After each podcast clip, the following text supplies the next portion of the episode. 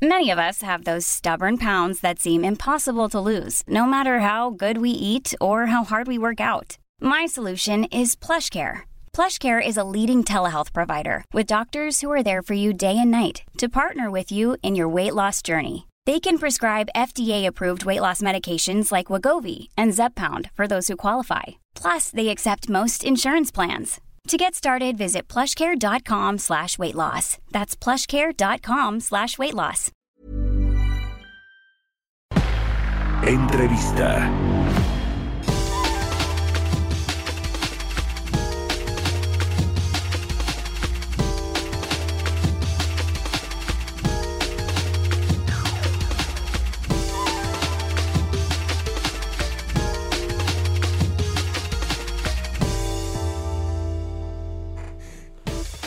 Ya estamos de regreso aquí en Bitácora de Negocios. Son las 6 de la mañana con 30 minutos, tiempo del centro de México.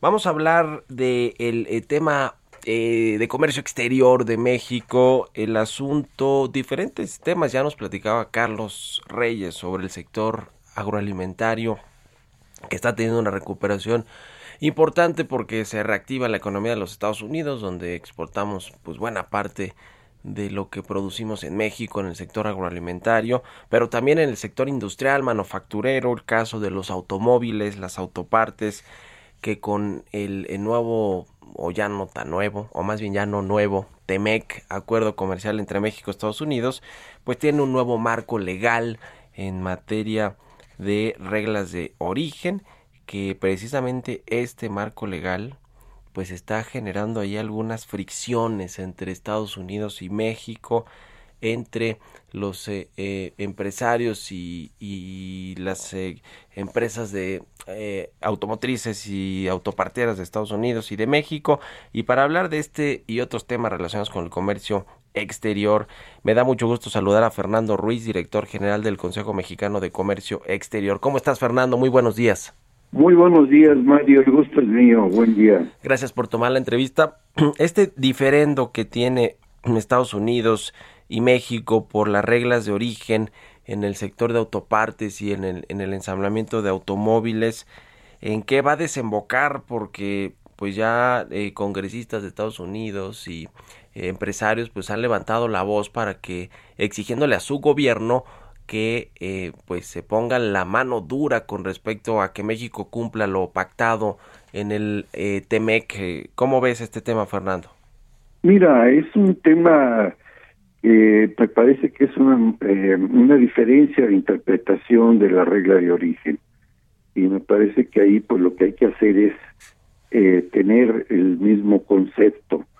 el, el, tema está básicamente en que, como recordarás, en, en, en un porcentaje de, eh, de la integración debe de venir los artículos o servicios eh, compuesto por regiones donde la producción se haga y se pague más de 16 dólares la hora.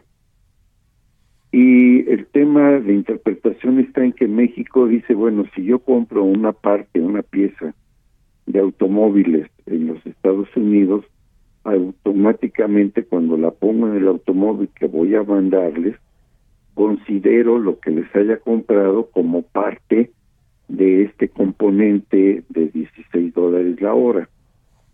Y los americanos dicen, no, esto es para piezas que sean 100% producidas en México.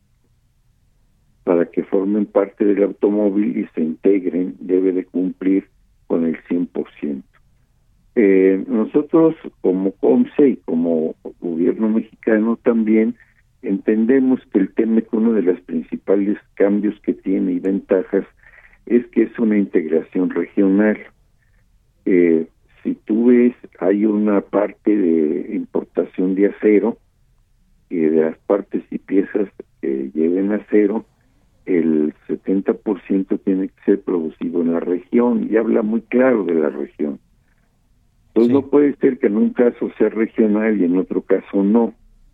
Entonces, las reglas de origen normalmente son regionales y este y así se pactan. No es que unas piezas sean de un país y otras de otro. Entonces a mí me parece que queda muy claro que es un, un concepto regional y que en este sentido México tiene la razón y que por la gran integración que hay entre los dos países en materia de la industria automotriz, yo creo que llegaremos a un acuerdo, ¿no? ¿En qué eh, nivel están estas pláticas o estas discusiones sobre la regla de origen en el sector automotriz? recién han empezado porque, como sabes, hay una prórroga para su aplicación que va, si la memoria no me falla, son cuatro años para que inicie la nueva regla de origen. Bueno, dependiendo de, de los productos, ¿no? Pues están escalonados. Pero esto quiere decir que tenemos tiempo para llegar a un acuerdo, ¿no? Pues ahí estaremos. de aplicación inmediata. Y es muy importante porque la industria automotriz representa de lo que le vendemos a Estados Unidos el 26%. ¿Sí? O sea, no es, no es cosa pequeña, ¿no? Sí, sí, sí, por supuesto. El sector automotriz y la cadena que eh, pues incluya todo este sector sí, claro, es muy importante, ¿no? Las autopartes, lo del acero y demás. pues. Sí, con el asunto, digo, yo sé que tú no eres el representante de los de, las armadoras y demás, pero ¿cómo ha afectado este tema de los microprocesadores, toda esta cadena y, el, el la producción de automóviles? porque no se no se contaban en el mercado con el producto. Eh, las empresas batallaron un poco y tuvieron que tener paros técnicos, aun cuando ya estaban eh, en condiciones de operar por el COVID. Eh, en este momento eso está ya regularizado, ya el abasto se regularizó. y, por lo menos de las terminales que están dentro del COMSE, ¿no? Sí, sí, sí, sí. Y sobre la propuesta de la jefa del SAT, Raquel Buenrostro, de quitarle los incentivos fiscales a la industria automotriz, este, esta tasa cero para traer inversiones, ¿qué opinar? Porque no solo, me imagino, va a aplicar para la industria automotriz, sino para muchas otras. No, a mí me parece que eso no es el momento de, de hacerlo, porque me parece que ahorita lo que necesitamos es eh, eh, captar la inversión interna, principalmente, y también la inversión del exterior. Es el momento en que se están eh, resolviendo las eh, donde se donde se ponen algunas empresas asiáticas que ya han visto la necesidad, algunas americanas de regresar al continente y algunas asiáticas de acercarse a su cadena de valor. Entonces me parece que es el momento menos oportuno porque es cuando se está tomando la decisión.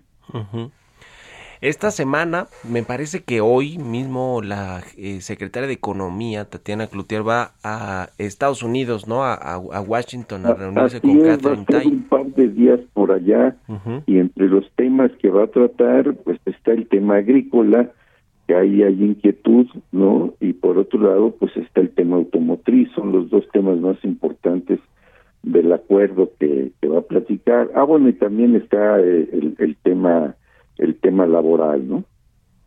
El tema laboral que por lo menos hay dos quejas, ¿no? Que tiene que ver con una precisamente con una planta de producción de camiones en eh, Tula de General Motors y el otro en Tamaulipas, ¿no? En Matamoros, una empresa manufacturera el, tema. Eh, eh, con, Tatiana Cloutier, ¿qué, han platicado? Porque la política exterior en materia de comercio, pues es muy relevante para México y en el COMSE, pues se dedican precisamente a eso, ¿no? A impulsar el comercio exterior. ¿Qué dice Tatiana Cloutier?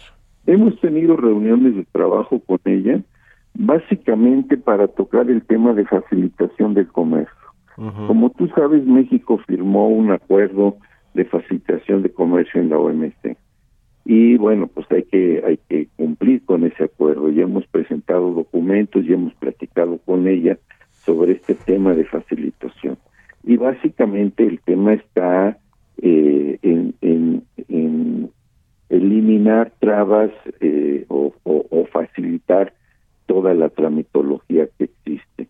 Y también a través del Comité de Facilitación Comercial se están, se están llamando a aduanas, al SAT, y ahora Marina para ver el tema de operación portuaria y todos los temas que tienen que ver con el SAT, ¿no?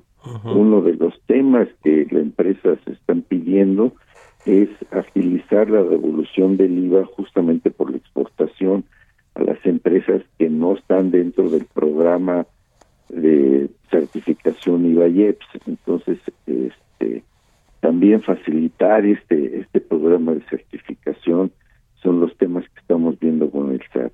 Y ahora con Marina Mercante, por la facilitación de la operación portuaria. Sí.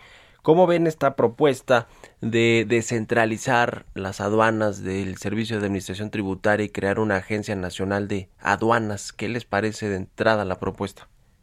Mira, de entrada eh, la propuesta no me no nos parece mal, la, estamos analizando y hay que ver cómo arranca. Recordemos que en Estados Unidos pues también hay una agencia y en ese sentido pues igualamos la, la postura de agencia con agencia por un lado. Por otro lado, eh, sí es necesario que haya una mayor vigilancia en las aduanas, este, pero también no solo en las aduanas, sino en la frontera porque hay contrabando que entra por brecha, por, no entra por la aduana.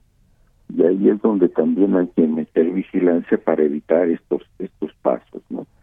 Y luego nos parece que el que se quede Duarte es una buena señal porque él está emprendiendo ya la, la, la modernización de las aduanas electrónicamente, digitalmente, que esto va a ayudar mucho a evitar corrupción y a facilitar el comercio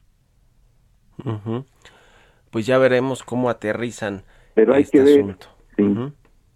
Sí. sí, sí, la, la, la eh, digamos, la intención, entre otras, pues es que la, ya no haya tanta corrupción en las aduanas y que pues sean más seguras con la integración de la Marina y de las Fuerzas Armadas en no solo su resguardo, me imagino que en la operación ahora creo que tampoco tienen toda la formación técnica, ¿no? Los, las Fuerzas Armadas para administrar y operar las aduanas, que creo que ese es el otro asunto debatible, ¿no, Fernando? Sí, claro, nosotros pensamos que las aduanas van a, a, ser operadas por el personal que lo viene operando ahorita y que las Fuerzas Armadas incrementarán la, la seguridad y la revisión para evitar contrabandos, ¿no? Pero que no serán los operadores, sino los operadores son los técnicos que ya vienen operando. Es decir, eh, eh, una clasificación arancelaria, una integración de valor, eh, una revisión de certificados de origen, etcétera, son temas que requieren de un conocimiento muy importante, ¿no? Pues ahí están muchos temas importantes en materia de comercio exterior que les vamos a estar dando seguimiento y los platicamos aquí si nos permites. Fernando, te agradezco mucho estos minutos para el Heraldo Radio. a tus órdenes, Mario, siempre es un gusto charlar contigo. Igualmente, un abrazo, que estés muy bien. Fernando Ruiz, director general del Consejo Mexicano de Comercio Exterior. Mom deserves the best, and there's no better place to shop for Mother's Day than Whole Foods Market. They're your destination for unbeatable savings, from premium gifts to show-stopping flowers and irresistible desserts. Start by saving 33% with Prime on all body care and candles. Then get a 15-stem bunch of tulips for just $9.99 each with Prime. Round out Mom's menu with festive rosé, irresistible berry chantilly cake, and more special treats. Come celebrate Mother's Day at Whole Foods Market.